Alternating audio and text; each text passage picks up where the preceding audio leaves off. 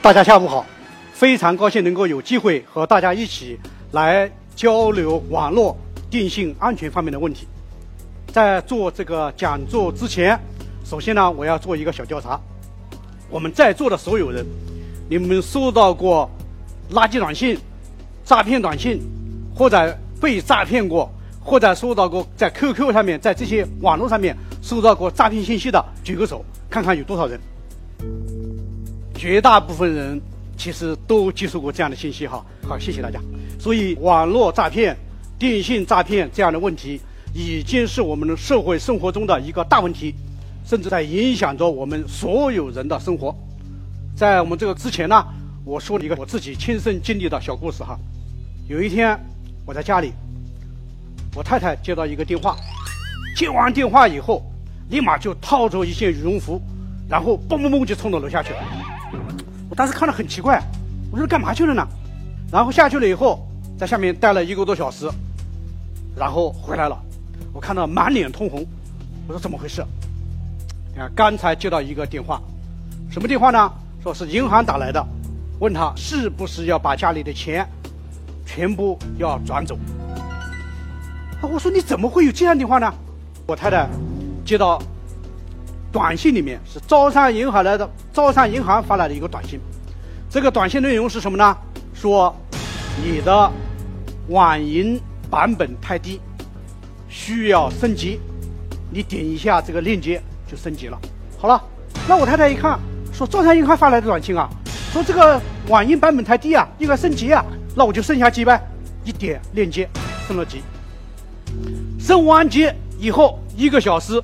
就接到了银行打来的电话，说你是不是要把钱转走？啊，说实话，我家里所有的钱都在那个账户里面，还好在，他是个 VIP，银行是专门给他打电话来核实一下。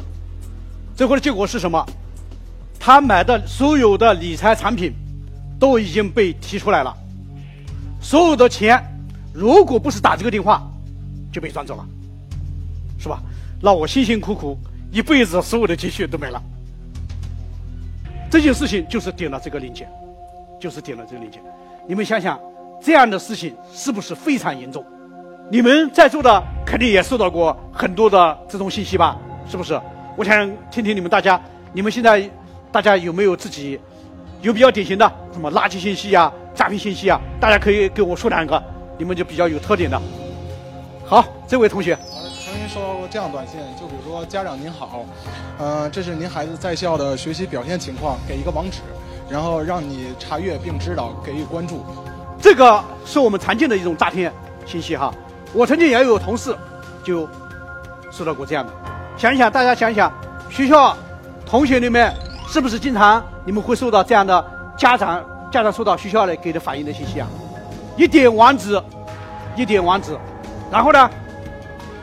你的所有的银行密码，所有的这些信息都有可能被盗，然后后面是什么？后面你的钱可能就没了。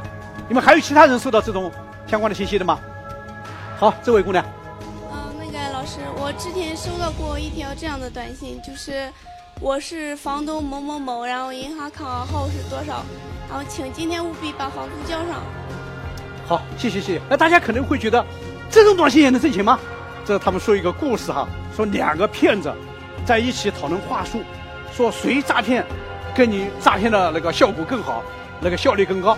结果两个人呢分不出高下。有个骗子说：“我只要发短信，就有人给我钱。”那骗子说：“你有这个本事吗？”他说：“不行，我们就试一试。”立马给发一万一万条短信，说把款注打到某某银行卡上面去。然后呢，发完一万条短信，就有两个人。把钱打进来了，是不是？一万条短信的成本是多少呀？两百块钱。那么它的收益呢？收益是五千块钱。因为道理很简单，你们别看这个说那个把房租交上来，房租交上来，你没交房租，我没交房租，他没交房租，但是有一个人可能要交房租，是吧？所以他利用的是什么？就是那个概率。现在诈骗啊这些问题为什么这么多哈？是和我们的技术是很大的相关的，就是我们大家都知道，电信运营商它的这个原来的网络是一个模拟网，它的那个信息都是很容易被攻破，所有的信息都是很容易被窃听。所以当时的时候，我们那个说法叫克隆手机。克隆手机，克隆手机是怎么做的呢？犯罪分子开着一辆车从你身边走，你正在打电话，他从手里走，他就侦测了你的手机，然后他就可以克隆一个和你一模一样的手机，然后电话费都记在你的手机上面。到了两 G，到了数字的时代，事实上它的呃安全机制就要高一些。比如说我们在数字时代的时候，我们是不是可以发短信呢？我们可以追查电对方的电话号码，来电显示了。我们可以知道对方的恶意呼叫是谁啊？但是它的呃整个安全机制，呃它的完善度、它的成熟，啊还是需要加强，还还是很重要。所以我们都知道，两 G 的时候就有伪基站。为什么会有伪基站出现啊？因为二十年前电信行业从一 G 到两 G 了，到两 G 了以后呢，就需要有基站。谁能做基站啊？只有像爱立信、诺基亚。西门子、摩托罗拉、阿卡特兰讯这样的企业才能够去做基站。一个基站卖多少钱啊？一个基站要卖一百万块钱。我们那时候拿多少钱一个月啊？我们那时候一年才拿几万块钱。所以基站是什么？是高技术，成本非常高，只有大公司运营商才能部署。但是我们都知道，技术在发展，二十年了，二十年，今天基站是什么样的情况啊？今天做一个基站，你们知道要多少钱吗？五千块钱。然后呢，把这五千块钱做出来的基站，弄一个小三轮车，弄一个电瓶车开着，然后在路上走，嘟嘟嘟嘟嘟嘟跑到你附近，跑到你附近，你的手机一看，哎，来了一个基站，信号更强，怎么办？连到这个基站里面去，这个基站立马就嘟嘟嘟给你发垃圾短信。你们想想，这样的情况是不是非常不安全啊？犯罪的效率提高了，犯罪的成本降低了，犯罪用上了现代化的手段啊！三 G 有伪基站吗？三 G 没有伪基站，四 G 呢？四 G 还也没有伪基站了。但是说三 G、四 G 会不会有新的那个诈骗呢？会有新的网络攻击呢？还是有可能会出现，因为技术你是不断的提升，那那个攻击的人手段它也会不断的提升。那今天网络攻击已经变成了什么呢？几十亿的产值啊，是不是很高的回报啊？所以它就变成了专业化，变成了组织化，变成了成体系，变成了那个有很高的完善度，然后攻击的能力也比较强大。互联网和电信网从原来的呃那个单个的信息传输，变成了复杂的信息传输。使单个的身份很不明显的信息通信变成了现在身份很明显的数字通信，事实上对我们的安全性的要求就越来越高，是吧？出现了问题，它事实上这些问题它导致的冲击，导致的对你个人的影响都越来越高。最初的互联网的这个体系是一个不设置安全机制的这个体系，当时互联网要求的是要让信息变成高速度的、无障碍的。没有限制的传输，希望让信息在任意的这个体系中传输。所以在这个过程中间，我们的呃用户是不实名的，我们的呃用户是没有身份认证的。然后我们的信息的运行机制，第一它是不加密的，它是第二呢，它大部分它是用一个明文去存储的。这样的一个结果呢，就造成了就是互联网上面的所有的这些信息。都有可能变成泄露，被别人拿到，然后呢被用于诈骗行动。在这样一个高速度、无障碍、没有传输限制的互联网环境下，网络经济安全面临着严峻的挑战。无处不在的网络经济活动中，陷阱随处可见。虽谈不上刀光剑影，但也堪称步步惊心。我们的网络购物，我们现在的手机银行。微信这样的平台，这里面有大量的各种各样的网络攻击，是吧？啊手机的支付功能也面临着很多的网络的攻击和诈骗。有一个公司会计被人家拉到一个 QQ 群里面去了，拉到 QQ 群 QQ 群里以后呢，一看，哎，这是我们公司的 QQ 群。这公司 QQ 群呢，不但有他这个会计，还有谁呢？还有董事长，还有总经理，还有他们市场总监，还有其他的五十几个同事。同事呢还经常用 QQ 群交流，然后呢说他们参加一个招标，讨论的很热烈。然后这个过程中间，说我们需要给那个公司打一笔钱，是吧？然后总经理就命令这个会计说：“你给那公司打一笔钱。”然后就打了一笔钱，一千多万，被人家骗了。你们大家是不是都有微信啊？微信是不是跟很多人聊天啊？你们在聊天的时候，是不是有时候就说到涉及到一些很隐私、很隐秘的问题啊？比如说，跟人家说了你的银行账号，跟人家说了你的银行密码，跟人家说了其他方面的这些重要的密码，是不是马上就可以搜出来？马上就可以搜出来。而且，怎么告告诉你们怎么搜出来？道理很简单，银行账号是多少位？四位，四位，四位，四位，十六位，是吧？他只要看十六位数字，就是什么？银行账号。密码呢？密码一般是六位、八位，然后呢，或者是数字加上字母，这就是密码。只要成串的，就能搜出来。你们想想，危险不危危险啊？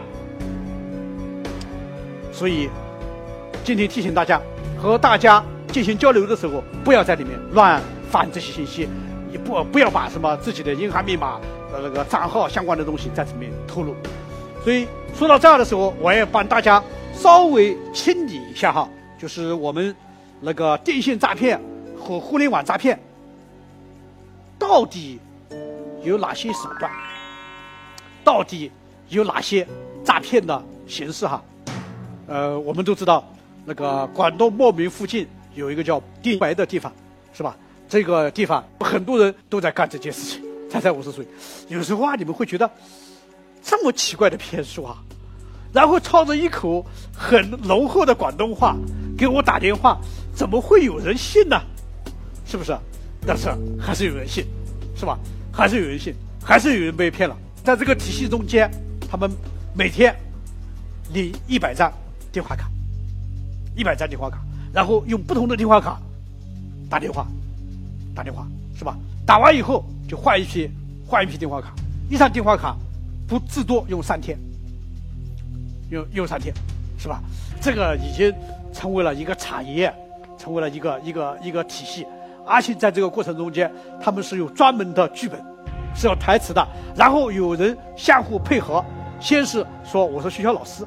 然后呢，转给医院的医生，然后呢，再转给学校老师，他们互相还有交叉的，还有专门的这个训练的，是不是？然后在这个过程中间，他们还要根据不同的市场的情况、不同的市场的变化进行研发，是吧？我们大家都知道，李易峰那个开车撞了撞了桥，是不是？所以我们很多人很快的就接到了新的短信，说我是李易峰，我在医院里。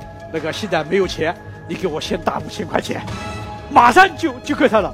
所以这些人的时代感，对新东西的研究，对这个新东西的感悟，是不是啊？啊他们的最快的反应，市场反应，哎，都是非常强的。公安部公开四十八种常见的电信网络诈骗犯罪案件，主要分为三大类。第一类是使用电话进行诈骗，主要包括早期的“猜猜我是谁”和冒充公检法人员行骗。第二类是使用短信进行诈骗，主要包括通过短信、QQ、微信等，冒充公司老板、财会人员发转账指令，冒充银行客服电话发短信诱骗客户点击链接或其他木马程序等。第三类是使用网络进行诈骗，主要是在网络上散布虚假信息，诱骗网民上当受骗。所以说到这儿的时候，我还要再次让大家看看。我们现在那个手机里面是不是有那种诈骗短信？有有谁接到过这种短信？老师你好，我也收到过这样的短信。就是前段时间我刚参加完同学聚会以后，然后就收到这个短信，当时我也没敢点，害怕里面有那个短信欺骗什么的。反正这个短信的内容是这样的，就说老同学你好，然后我们这里是，然后下面就是一个网站的链接。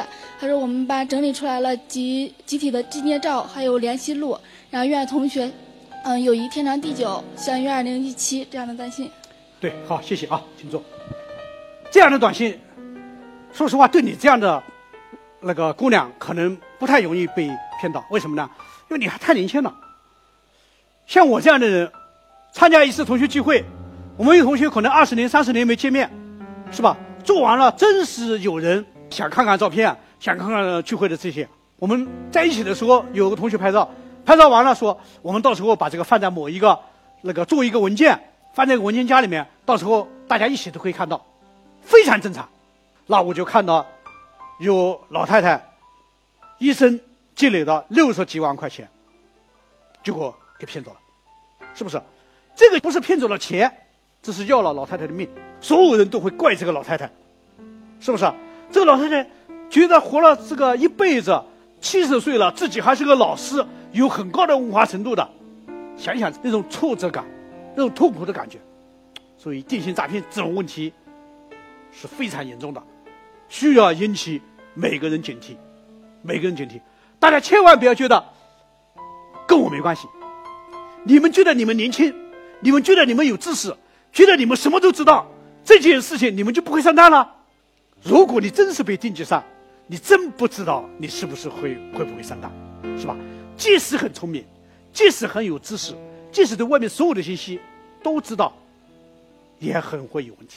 说实话，骗子的主要两大人群，第一大人群是老人，是吧？因为老人呢，他们的对信息呢掌握的呢比较少，是吧？相对会比较封闭，容易被骗。第二呢，老人呢有了一身积蓄，可能钱还不少，是吧？那个第二种人群呢，那还是那种有生活经验的，比如说我们大家都知道，很多演员都被骗了，比如说像什么汤唯啊等等之类的。为什么？呃，那个第一他们很有钱，第二呢，他们的感情呢比较脆弱，是吧？那个比较敏感，所以容易被打动。说到这的时候，说一件事情，大家知道最近的一个例子，一个例子是什么？就是有一个人接到那个。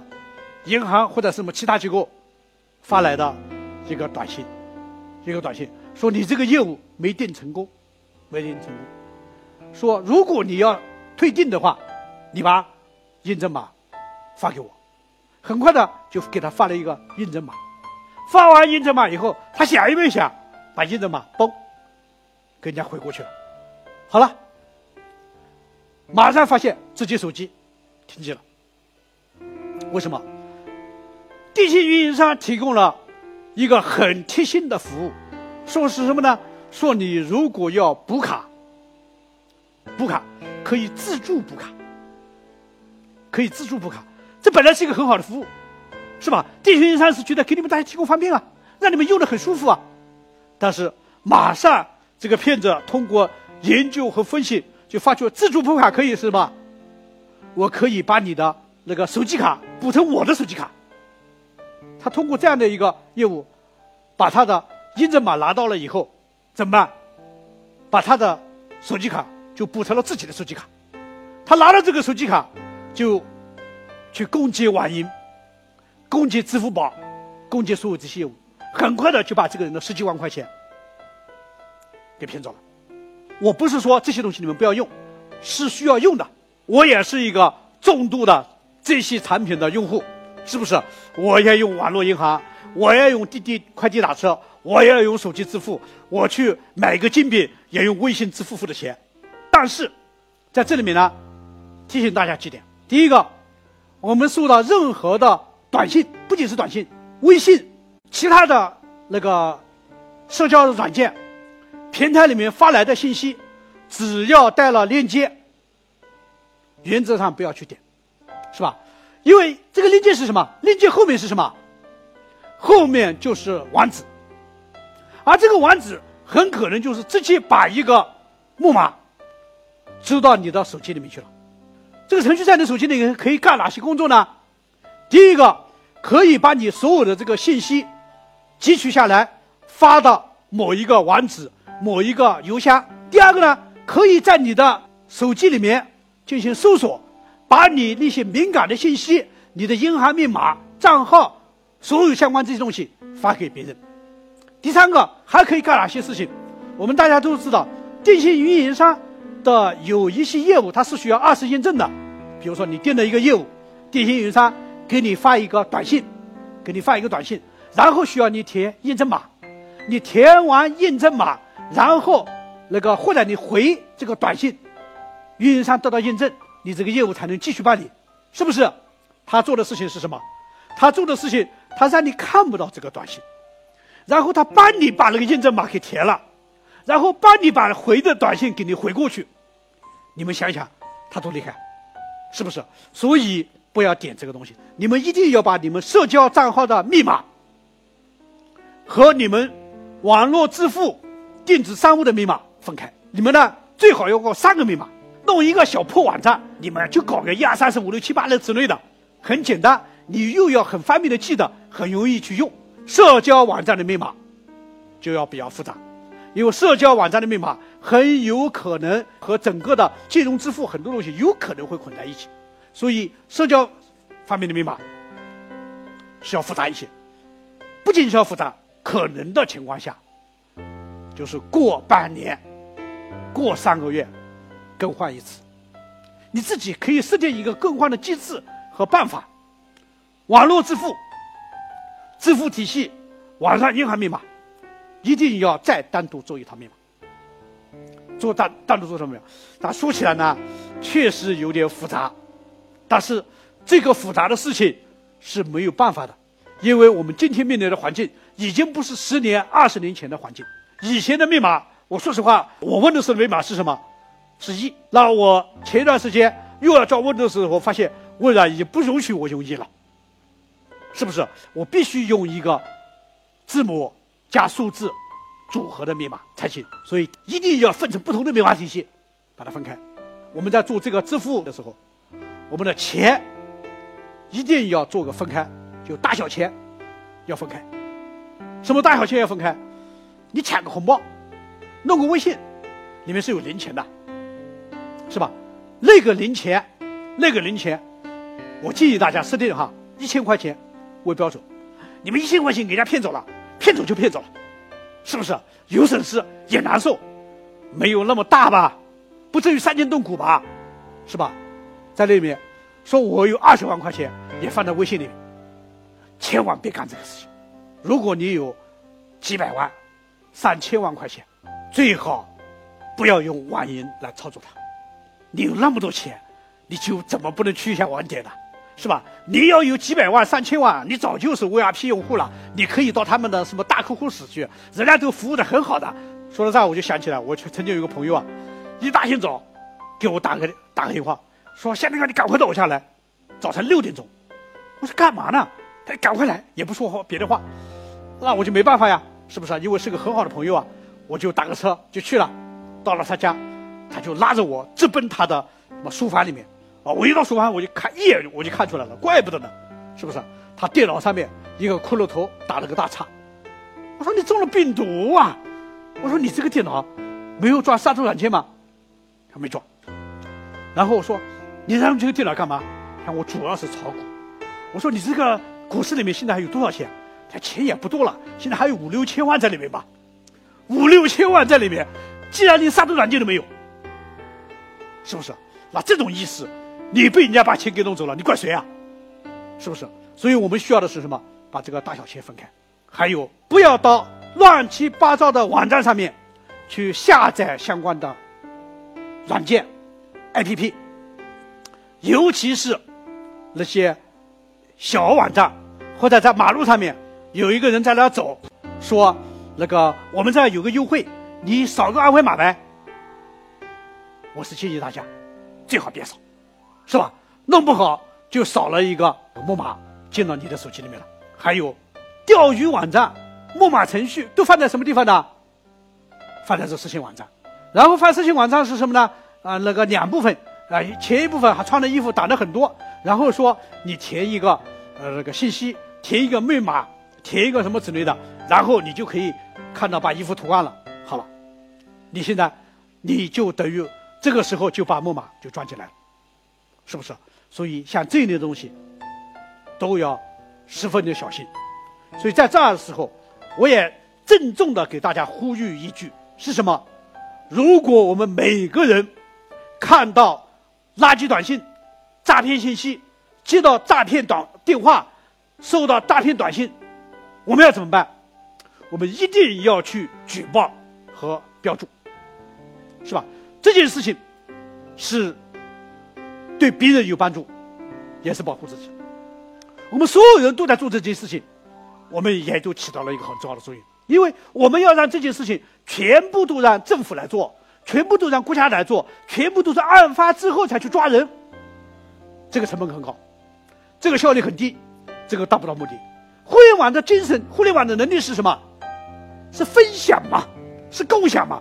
既然我们大家知道我们被诈诈骗了，我们也要把这个信息共享给别人嘛，让更多的人起来来防止这种诈骗信息出现嘛。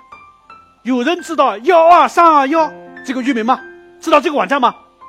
你看，我非常震惊的发现，真不知道，是吧？那我也告诉大家，幺二三二幺是什么？幺二三二幺是垃圾短信、垃圾信息、网络诈骗信息的一个举报网站。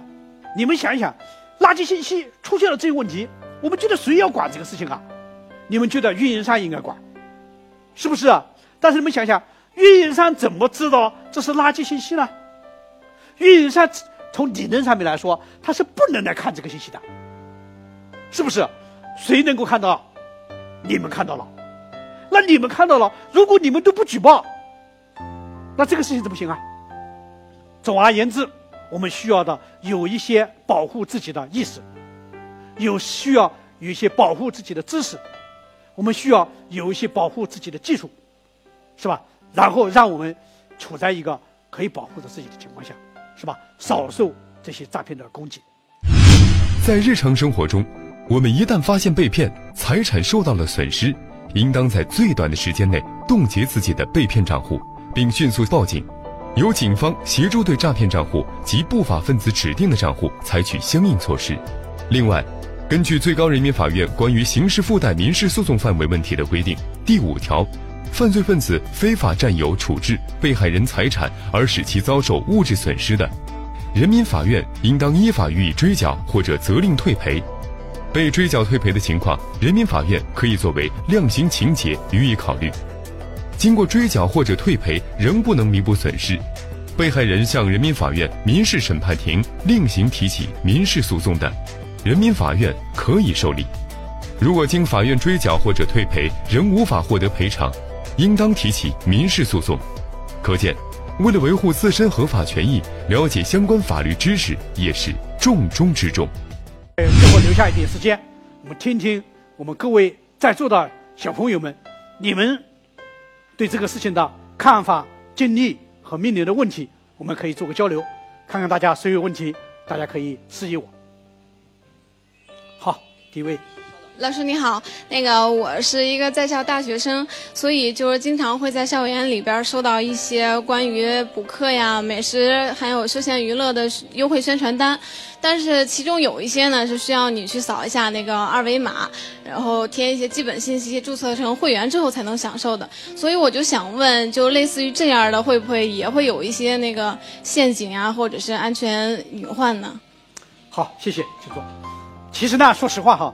在校大学生呢，原则上面不是骗子的主要目标人群。你们想想，为什么你们不是主要目标人群吗？啊，一个钱比较少，第二呢，你们比别人更聪明，你们对外面的信息呢了解的更多。在学校里面啊，这些信息呃来说，尤其是呃那个扫二维码，扫二维码的情况就是后面就会下载一个文件，连上一个信息。连上一个网站，啊，这些里面，嗯，有可能出问题的可能性是比较大的。啊，如果你对对方没有充分的了解，对对方的机构啊不是很清楚，是吧？我个人认为不需要冒这个险，是吧？说一般性质的情况，比如说你可以打电话去了解一下情况，做一些沟通，比如说找工作啊或者培训啊等等之类的，你可以去上门去看一看。在这种情况下。比如说，你到这个机构去，说这个机构说有个介绍，你可以扫个二维码，我觉得可能还稍微好一些。在大学门口，是不是？我个人建议这种事情最好别干，是吧？嗯，我我我是认为，一般来说骗呃学生的可能性没那么大了，但是也有可能呐，是不是？这是那个希望以后多注意。好吧？好了，还有大家有什么其他的问题吗？老师您好，我现在自己在经营一家咖啡厅，然后顾客现在到店里面来消费都喜欢用手机支付嘛，比如说微信、支付宝或者 Apple Pay。那您觉得哪一种就是手机支付方式更安全一些呢？啊、其实呢，我是这么看了，如果说呃微信、呃支付宝和 Apple Pay 说谁更安全呢？我不能说谁更安全，为什么？因为在这里面它不同的啊、呃机制，它有不同的啊、呃情况。目前为止，大部分的支付的方式还是基本安全的，是吧？比如说我们说 Apple Pay，Apple Pay 它有个很敏感的问题在什么地方哈？就是它这个安全机制，就是说就是一靠近就可以付钱，是吧？但它又有另一个东西，就是说它必须要把手的指纹放在它的那个指纹识别软件上面，是吧？所以呢，靠近能够就付钱呢，没有那么严重。但是靠近能付钱，有一个比较麻烦的东西哈。哎，你们有手里有公交卡吗？我听说这么一个故事哈，听说这么个故事，有一个人做了一个公交卡的读卡器，从你身边过，刷你两块钱。这个就是它没有安全机制，Apple Pay 是有这个安全机制的，所以必须把手按那个指纹按在上面。当然说到这儿，你们大家千万知道，不要没事干把手的指纹按在你的手机那个指纹识别器上面，是不是？那弄不少你老按着，正好一过去的时候把钱给刷走了，是不是？那么从这个角度来说，像微信啊，像那个呃那个支付宝啊，其实啊都还是有一些安全机制的，所以我还是觉得没有那么严重。对对对。老师你好，呃，我和我朋友啊共同经营了一家餐厅，因为现在这个方便上网啊，我们那里安装了这个免费的 WiFi。我有一个问题想咨询一下您，就是我们在提供安全的这个 WiFi 的同时，怎么维护我们的网络安全，保护客户能够正常的上网啊，而且最好是信息加密。啊，请坐，好吧。其实呢，我想是这样哈。第一，提供一个免费的 WiFi 还是非常有价值的哈。第一个，对于信用户、方便用户，让用户很好的使用，都是有价值的。我们到一个咖啡厅，现在没有 WiFi，可能大家都感觉非常不好了，是吧？这是第一个情况。那第二个情况呢？WiFi 机制，那必须我们要保证的安全。两种情况哈。第一种情况就是，你自己来提供这个体系的时候，你需要比如说装防火墙，你需要装安全的那个系统，然后来保证用户在这个使用过程中间相对比较安全。第二个情况呢，如果说我没有这个实力，没有这个能力，或者我不愿意增加这个成本，那怎么办呢？其实你可以和有一些提供免费 WiFi 的公司进行合作，比如说有一种叫麦万迪的公司，它的这个 WiFi 的这个体系都是由它来提供的。由它来提供的，然后呢，它通过这个体系呢，它来运营广告，来运营宣传，因为它不是一个小公司了，它是有很多的这个业务来做，所以它的防火墙啊、安全机制啊，肯定比你个人要做得好，花钱要花得多。然后当然出了问题，可能还要他来负责任。这样完了以后，他就是呃，第一，你提供了免费的 WiFi，那第二呢，用户呢在这方面呢可能得到更多的保证。那第三呢？就是呃那个呃，他呢通过运营广告啊，通过运营这样的业务呢，他也得到了一个收益，这也是皆大欢喜的事情。